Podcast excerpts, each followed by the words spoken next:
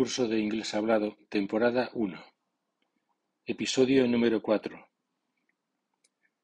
Por fin llegamos al momento en que nos planteamos el proceso real a seguir al proporcionar integrado el material de construcción de las estructuras. Antes de construir hay dos quehaceres. Uno, traer material de construcción a pie de obra, digamos palabras, y dos, es necesario bajar hasta la estructura más elemental, digamos, cimientos del inglés. Pues bien, la estructura más elemental es el imperativo o mandato, en cuyo caso una palabra, en este caso un verbo, es suficiente.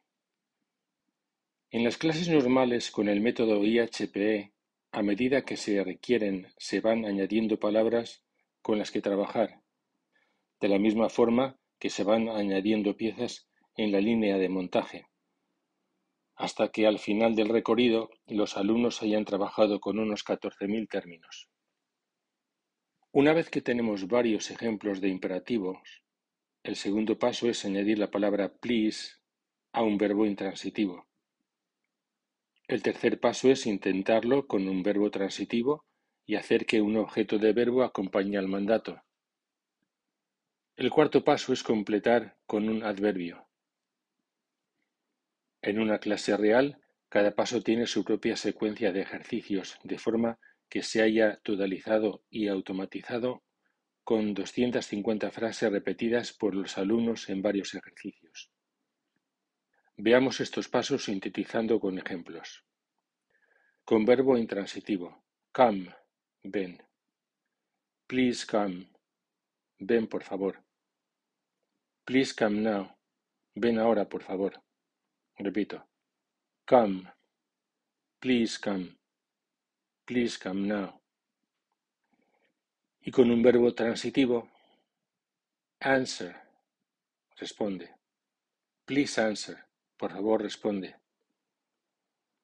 Please answer the question. Por favor, responde la pregunta. Please answer the question now. Por favor, responde la pregunta ahora. Repito. Answer. Please answer. Please answer the question. Please answer the question now. Otro ejemplo. Stop. Please stop.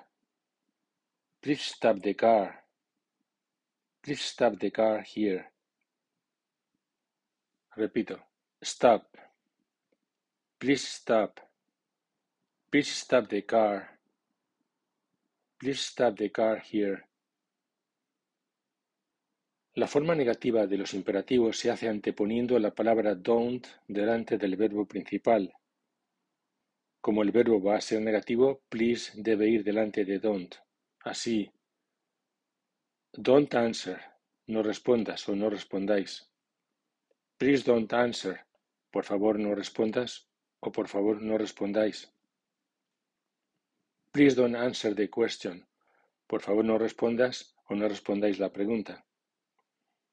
Please don't answer the question now. Por favor, no respondas o no respondáis la pregunta ahora. Repito. Don't answer. Please don't answer. Please don't answer the question. Please don't answer the question now.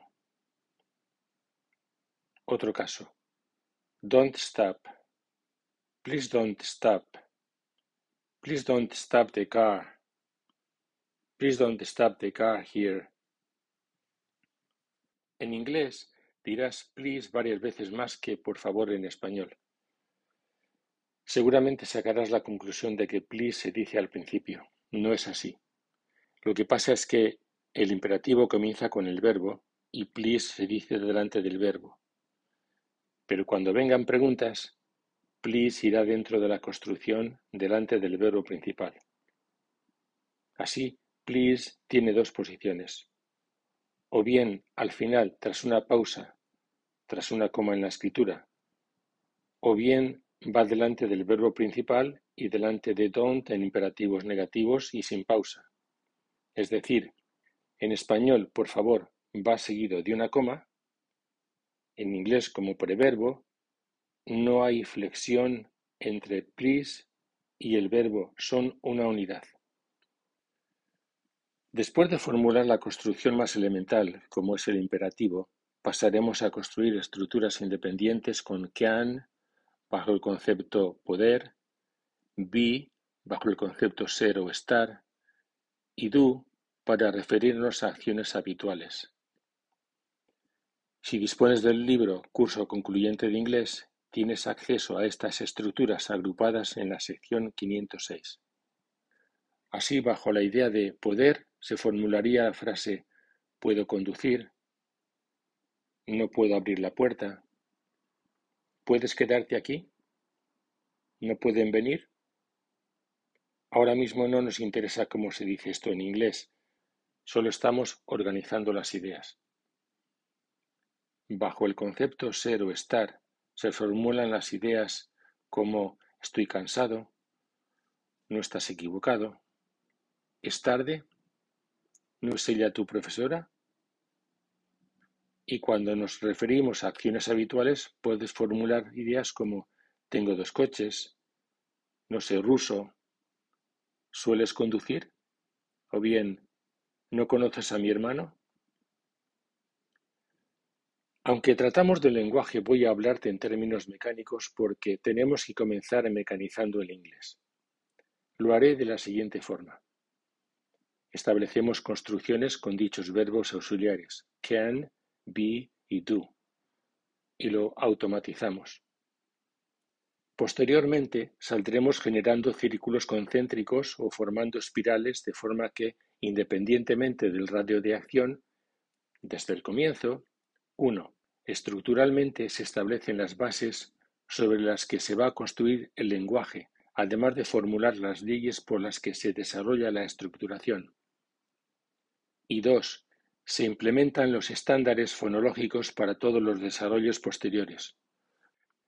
En el procedimiento a seguir, se privará al estudiante de la visión de la ortografía, proporcionándole únicamente la visión de la fonología, de manera que esté seguro con qué tipo de recursos fónicos tiene que lidiar, es decir, sea capaz de distinguir al oír y sea capaz de emitir.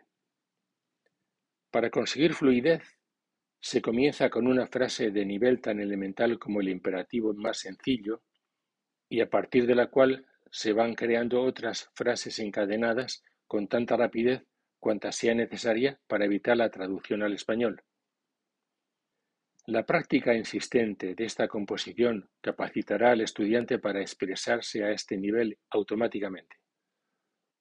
El objetivo es que entienda lo que se le dice solo por oírlo y que controle lo que él dice solo por decirlo, sin darle tiempo a traducir.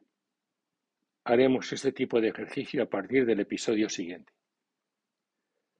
Pero, ineludiblemente, el alumno tratará de apoyarse en el español.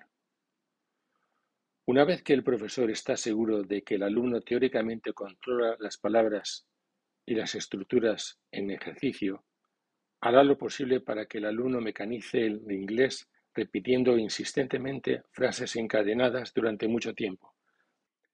Y recalco que frases encadenadas, no arbitrarias.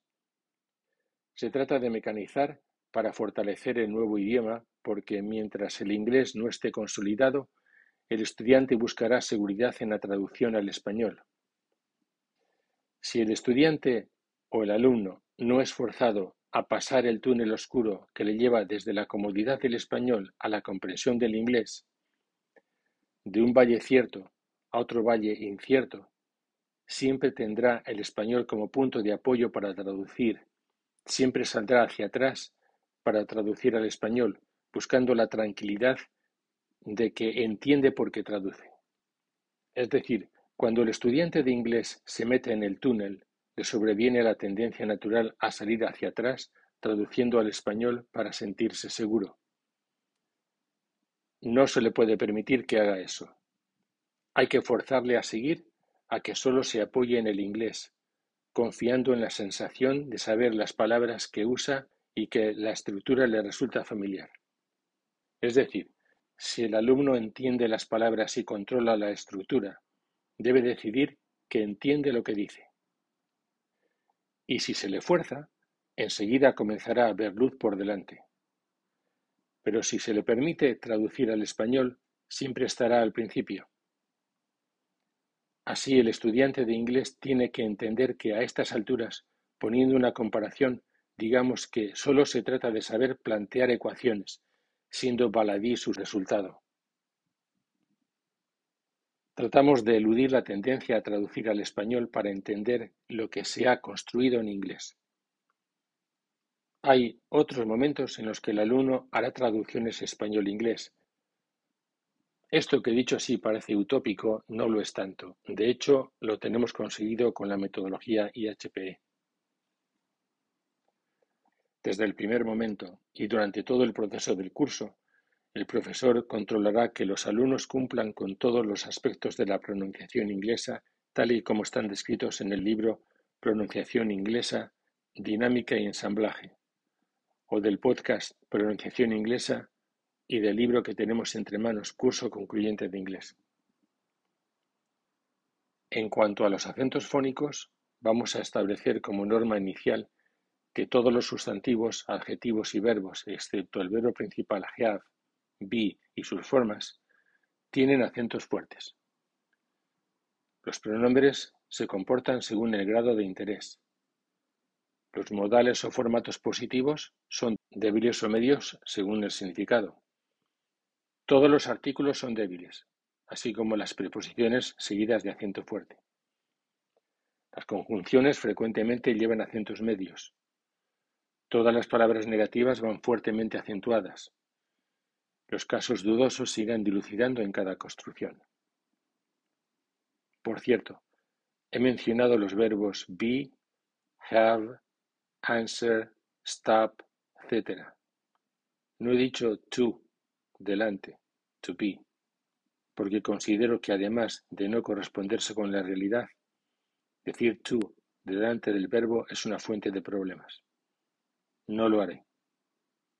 Esa costumbre es efecto de desmontar la frase, es decir, es material que queda así cuando se derriba y se clasifica el material de derrumbe, pero cuando se construye tenemos otra realidad, otra dinámica. Si tienes el libro Curso Concluyente de Inglés, podrás averiguarlo y dilucidarlo en la sección 319. De todas formas, lo analizaremos a fondo en su debido momento. En esta etapa inicial hay que tomar una decisión oportuna en cuanto al acopio de palabras.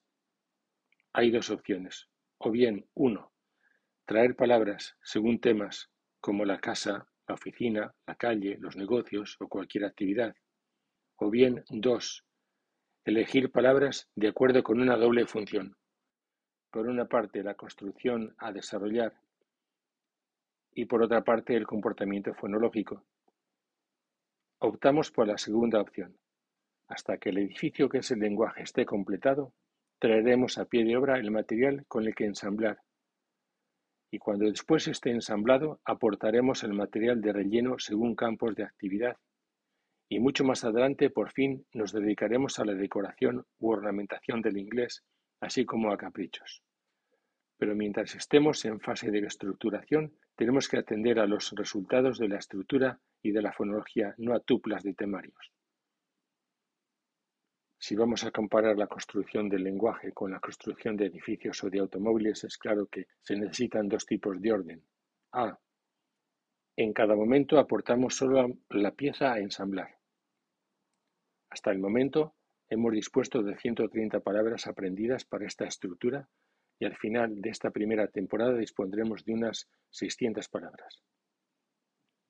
B. El inglés debe nacer tan seguro que el español no pueda con él. Es decir, todo lo que se aporta es fundamental, no hay caprichos, y cualquier estructura posterior se asienta sobre la que está debajo. El orden absoluto protegerá tanto de la confusión como del español, a la vez que evitará dudas, lo cual es imprescindible porque con dudas no se puede automatizar. Antes de despedirme hasta nueva comunicación, te ruego que, si tienes dudas, me escribas al correo julio.ihpe.gmail.com. Igualmente, si comienzas a percibir que este podcast es interesante, coméntaselo a tus amigos. o quizás estás interesado en nuestra franquicia o en nuestras clases con el método completo. En todo caso, puedes conseguir más información en nuestra web www.ihpe.es.